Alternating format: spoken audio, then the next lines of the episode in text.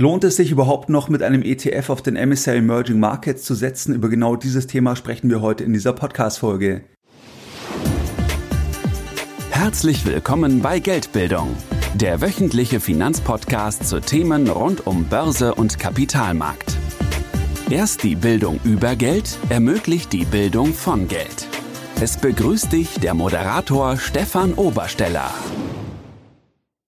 Herzlich willkommen bei Geldbildung Schön, dass du dabei bist. Jeden Sonntag, da halten weit über 10.000 clevere Privatanleger meinen sonntäglichen Geldbildung Newsletter und das Ganze schon seit vielen Jahren, seit 2014. Das heißt, Geldbildung befindet sich mittlerweile bereits im neunten Jahr. Bei diesem sonntäglichen Format, da besprechen wir ganz verschiedene Themen. Das heißt, es kann sein, dass wir gemeinsam antizyklische Investmentchancen besprechen, dass wir uns wichtige makroökonomische Entwicklungen anschauen. Dann bekommst du am Sonntag immer auch als erster die Information, wenn es neue Seminartermine gibt von Geldbildung. Und wenn du jetzt sagst, ja, der Podcast gefällt dir, du möchtest noch mehr Unterstützung von Geldbildung und du bist am Sonntag noch nicht dabei, dann kannst du dich uns gerne anschließen. Und das geht ganz einfach und zwar indem du auf geldbildung.de gehst und dich dann direkt auf der Startseite mit deiner E-Mail-Adresse für das sonntägliche Format von Geldbildung einträgst. Der beliebte Inner Circle von Geldbildung, kurz IC von Geldbildung, der öffnet am 26.02. seine Tore für neue Mitglieder.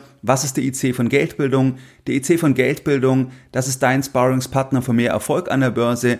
Das heißt, wir machen dort monatliche Online-Konferenzen. Wenn es eine turbulente Marktphase gibt, dann ist das Ganze noch intensiver. Da besprechen wir den aktuellen Markt, da besprechen wir die größten Chancen, schauen uns auch an, was ist einfach wichtig, wenn wir hier in turbulenten Phasen sind. Das heißt auch, dass man einfach Ruhe bewahrt. Das heißt, du wirst dort einfach durchbegleitet durch alle Marktphasen, vor allem auch durch die turbulenten Marktphasen. Dann gibt es auch ein 100.000 Euro Echtgelddepot. Das heißt, da zeige ich interessante Investment Cases. Das heißt, wie ich mir Themen anschaue, was kaufe ich, in was investiere ich, wann verkaufe ich auch etwas.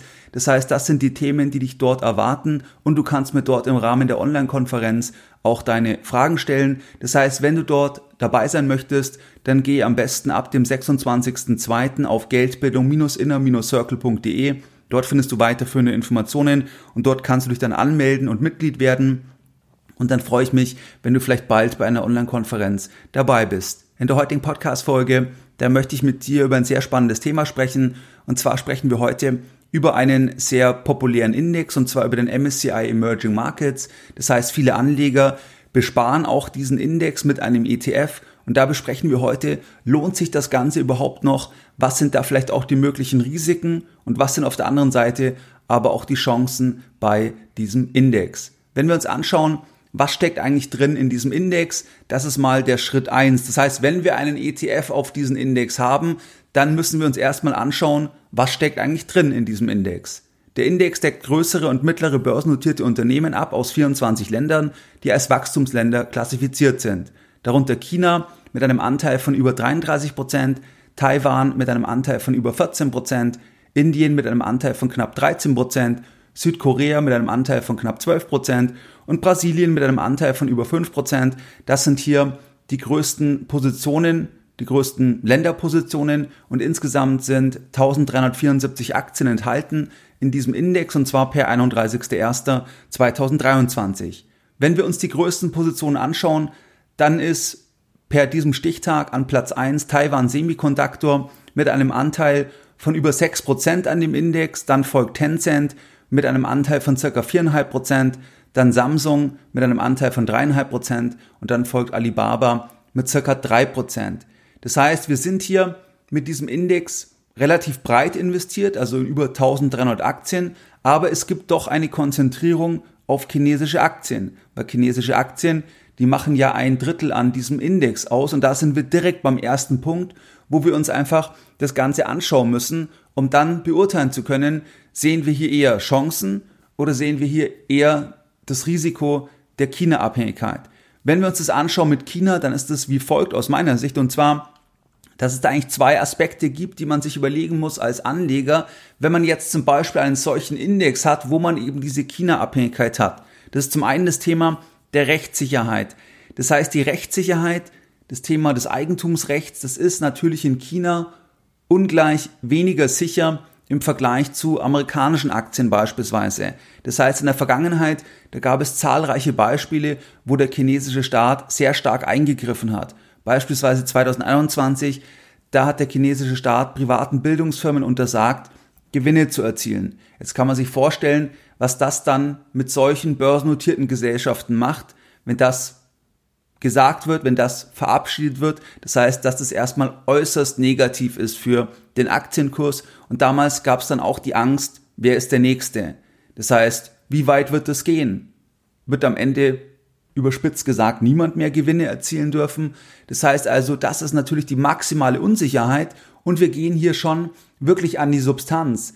Das heißt, wir gehen hier wirklich ans Eigentumsrecht wo es ja darum geht, wenn wir eine Aktie kaufen, dann kaufen wir die zukünftigen Cashflows und wenn dann im Endeffekt der Staat über Nacht so gesehen sagt, okay, jetzt darf die Firma keinen Gewinn mehr erzielen, dann ist es ja nichts anderes als eine Art Enteignung der Aktionäre. Das heißt also, dass über Nacht sich sehr viel sehr stark verändern kann, das ist eben eine sehr, sehr große Unsicherheit, vor allem wenn es wirklich an die Substanz geht, wirklich ans Eigentumsrecht. Und das ist dann sehr, sehr schwer zu bewerten, zu kalkulieren für Aktionäre, für Investoren, weil wie soll man das Ganze bewerten, wenn sich das so dramatisch in kurzer Zeit einfach verändern kann. Das heißt, das ist der erste Faktor, wo man sich das Ganze überlegen muss, dazu später aber dann noch mehr. Der zweite Faktor, das ist das Thema, was vor allem auch im letzten Jahr stark nach oben gekommen ist, einfach das Thema der Angst vor Sanktionen im Falle geopolitischer Konflikte, Stichwort Taiwan. Das heißt, gerade im letzten Jahr mit dem Angriff der Ukraine, da gab es dann bei vielen Anlegern auch die Angst, dass etwas Ähnliches auch mit chinesischen Aktien passieren könnte.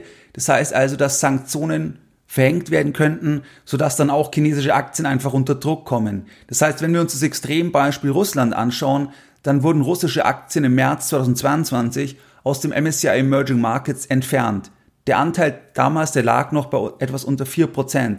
Das heißt, der Anteil ist schon stark gesunken in den Jahren zuvor, aber trotzdem immer noch unter vier Prozent, was dann rausgeflogen ist. Wenn wir das jetzt übertragen, das heißt, wenn China vergleichsweise isoliert werden würde, im Falle eben von diesem geopolitischen Konflikt, dass dann einfach die Welt sagt, wir isolieren jetzt China auch, dann haben wir hier natürlich äh, als Aktionär ein anderes Thema, weil eben die Positionsgröße hier eine ganz andere ist, und zwar mit einem Drittel. Dazu schauen wir uns gleich aber auch noch das von einer anderen Seite an.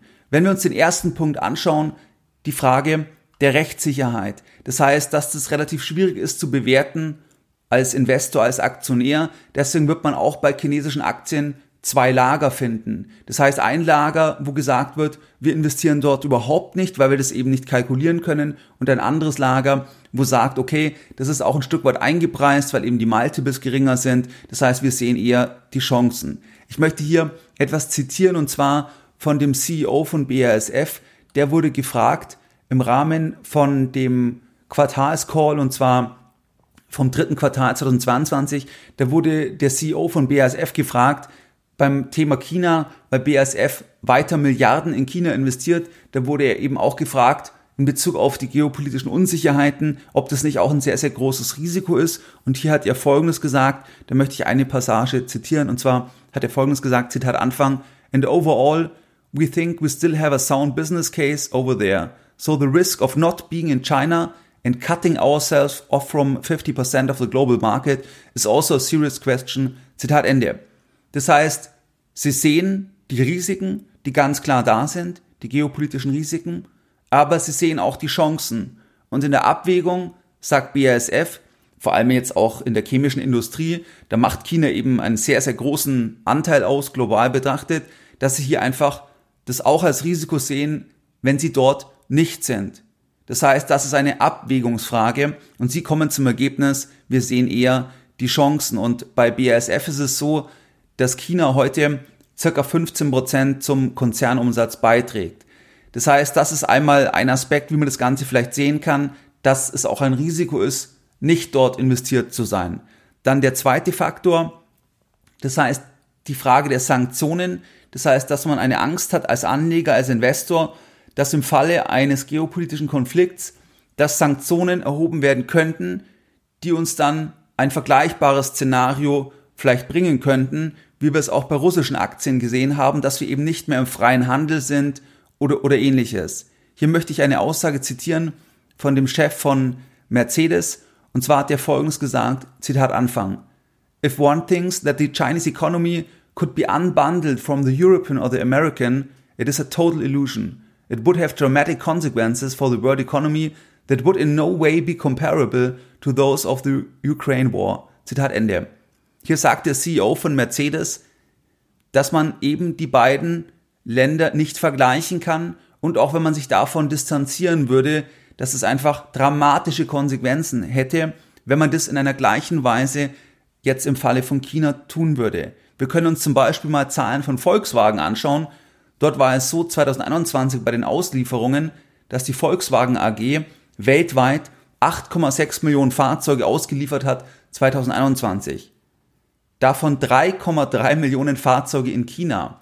Das heißt, es zeigt hier ein Stück weit auch die Größenordnung. Zum Vergleich, Russland 2021 circa 0,2 Millionen Fahrzeuge. Das zeigt also, dass gerade auch für die deutsche Automobilindustrie, für die chemische Industrie, da ist der Markt einfach extrem wichtig und auch für viele weitere Branchen. Das heißt also, dass hier eine Distanzierung nicht wirklich möglich wäre, beziehungsweise dass das einfach dramatische wirtschaftliche Konsequenzen dann hätte. Ich möchte noch eine Aussage zitieren, und zwar von dem Finanzvorstand von BASF, der hat kürzlich Folgendes gesagt, Zitat Anfang, falls China isoliert werden würde, zum Beispiel wegen eines Angriffs auf Taiwan, bekommen wir weltwirtschaftlich allerdings ein ganz anderes Szenario in einer Dimension, die ich mir nicht ausmalen möchte. Zitat Ende. Das heißt also, wenn wir die zwei Aspekte anschauen, dann haben wir einmal die Frage der Rechtssicherheit, die Frage des Eigentumsrechts. Das heißt, ob wir glauben, dass eben das noch viel dramatischer wird, dass also zum Beispiel Regularien kommen für die Tech-Branche, für andere Branchen, die einfach am Ende den Aktienmarkt dann so nachhaltig belasten, dass dort einfach langfristig keine positive Performance möglich sein wird. Das ist der Faktor eins, wo wir eine Position entwickeln müssen. Und der Faktor zwei eben das Thema mit den Sanktionen, wo wir uns überlegen müssen, halten wir das für realistisch? Befürchten wir das, dass das realistisch ist, dass es hier vergleichbare Entwicklungen geben könnte, wenn sich hier dann geopolitische Konflikte zuspitzen. Das heißt, das sind eben diese zwei Aspekte. Was jetzt einfach beim Thema China so ist, dass man als Anleger, dass man das China-Risiko, dass man das eigentlich nicht komplett ausklammern kann, da man eben immer auch in China investiert ist. Das heißt, über westliche Konzerne und deren Abhängigkeit zu China einfach auch als Absatzmarkt, da ist man im Endeffekt immer auch in China investiert. Wir sehen das zum Beispiel bei BASF. Das heißt, wenn wir BASF-Aktien halten, dann ist es so, dass 15% vom Konzernumsatz, das kommt aus China. Es wird auch viel weiteres zukünftiges Wachstum aus China erwartet. Das heißt also, wir sind auch mit einer deutschen Aktie, sind wir dann auch in China investiert indirekt, genauso auch natürlich massiv mit der Automobilindustrie, aber auch mit vielen amerikanischen Konzernen. Das heißt also, dass es immer ein inhärentes China-Risiko gibt, abseits auch von einem direkten Engagement, jetzt zum Beispiel über ein MSCI Emerging Markets, wo das Ganze eben ein Drittel ausmacht. Aus Bewertungssicht ist es so, dass chinesische Aktien, die traden auf geringeren Multiples, also zum Beispiel Gewinnmultiple, Cashflow-Multiple, Umsatzmultiple, weil die Unsicherheit gegenüber US-Aktien höher ist. Das heißt, wenn eine Firma einen geringeren Gewinnmultiple hat, dann kann es zum Beispiel bedeuten, dass der Aktienmarkt, dass die Marktteilnehmer nicht glauben, dass die Gewinne nachhaltig erwirtschaftet werden können, dass der Aktienmarkt zum Beispiel schon einen Einbruch einpreist. Oder es kann auch sein, dass es eben geopolitische Unsicherheiten gibt, die dann in dem geringeren Multiple einfach reflektiert werden. Man kann sich das so vorstellen, wenn wir eine Immobilie haben in einem Land, wo einfach die Rahmenbedingungen viel unsicherer sind, dann wird natürlich der Mietmultiple, der wird geringer sein im Vergleich zum Beispiel zu einer Eigentumswohnung in Zürich, weil dort einfach die Rechtssicherheit viel höher ist. Das heißt, der Investor, der Käufer, der weiß einfach, dass ich nicht noch zusätzlich einpreisen muss, dass der Staat zum Beispiel mir reinlangt, dass der Staat irgendwelche großen Sondersteuern erhebt, dass ich vielleicht sogar enteignet werde im schlimmsten Fall. Das heißt, das muss ich im Multiple nicht mit reflektieren, sondern ich kann mir sicher sein, dass das eben mit einer großen Wahrscheinlichkeit nicht eintritt. Und deswegen ist dann halt ein Meet Multiple unter anderem zum Beispiel in Zürich höher oder auch in München höher im Vergleich zu vielleicht einer Destination, wo ich eben zusätzlich noch mehr geopolitische Risiken einfach habe. Und das sehen wir halt auch bei Aktien. Zum Beispiel, wenn wir uns mal den MSCI China anschauen, dann ist es dort so, wenn wir uns mal das Verhältnis anschauen vom Preis zu den Gewinnen, jeweils gewichtet einfach von den einzelnen Positionen, dann ist es so, dass hier für die Zukunft, also die Forward PE Ratio, da tradet der MSCI China, der tradet bei ungefähr 11. Wenn wir das mit dem MSCI World vergleichen, dann tradet der dort ungefähr auf 16 mit der Forward PE Ratio. Das heißt, hier sehen wir eine Diskrepanz und das begründet sich auch deswegen, weil eben die Unsicherheit dann entsprechend bei chinesischen Aktien wesentlich größer ist. Als Anleger muss man sich also überlegen, ob man die Unsicherheit eher als Chance sieht oder den Worst Case befürchtet. Letztes Jahr 2022, da gab es sogar eine amerikanische Investmentbank, die hat kurzzeitig dann chinesische Aktien auch für uninvestable angesehen, also dass man dort auf keinen Fall investieren kann. Und das war auch so rund um den Tiefpunkt bisher rückblickend. Und jetzt hat sich das Ganze in den letzten Wochen und Monaten verändert.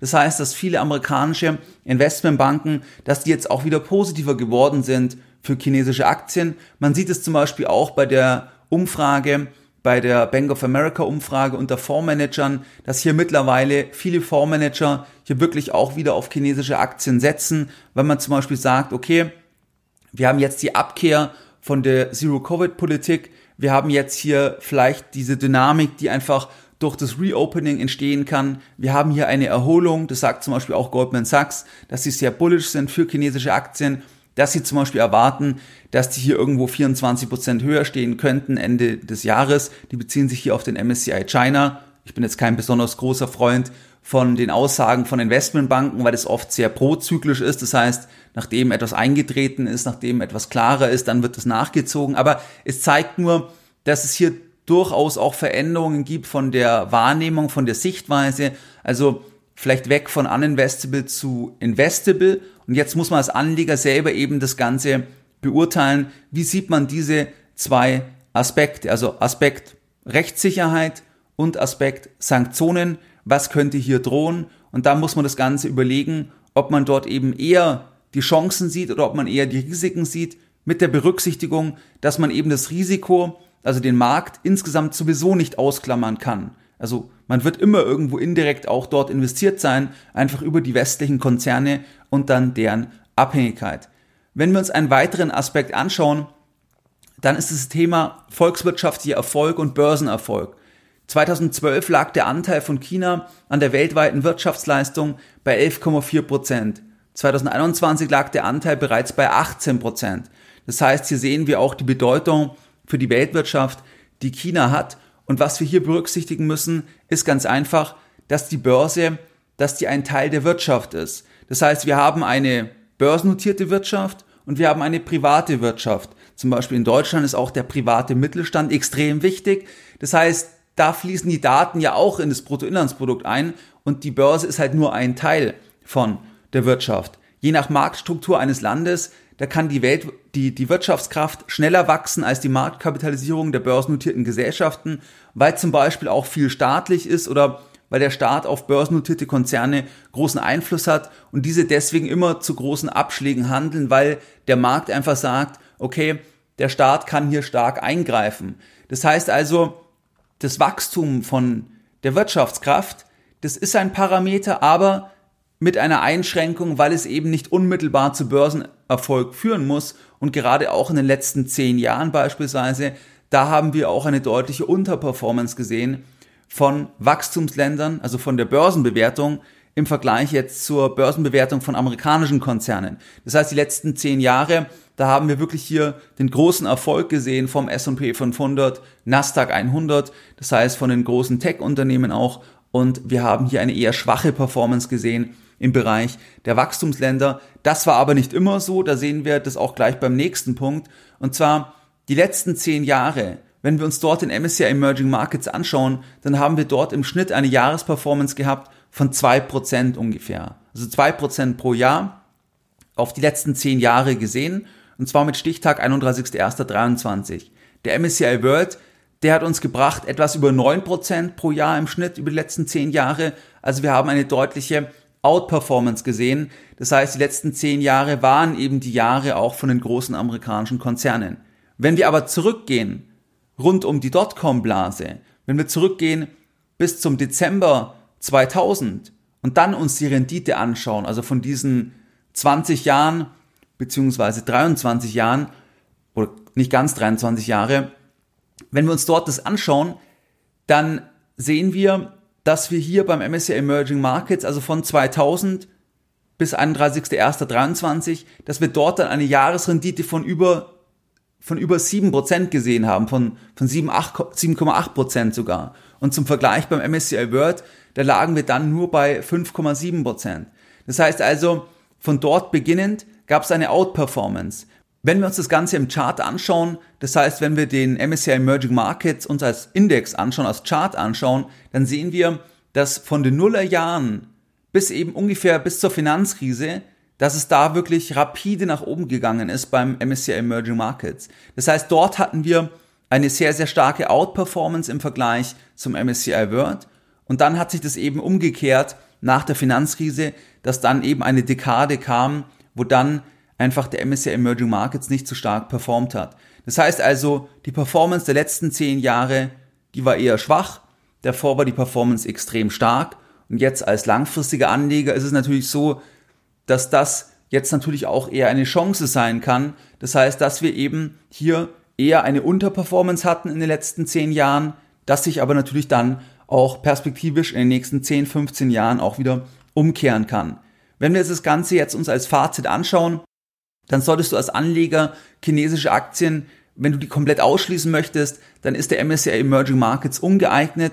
Es gibt allerdings auch bei vielen westlichen Konzernen eine China-Abhängigkeit, vergleiche Volkswagen oder auch BASF oder auch viele amerikanische Konzerne.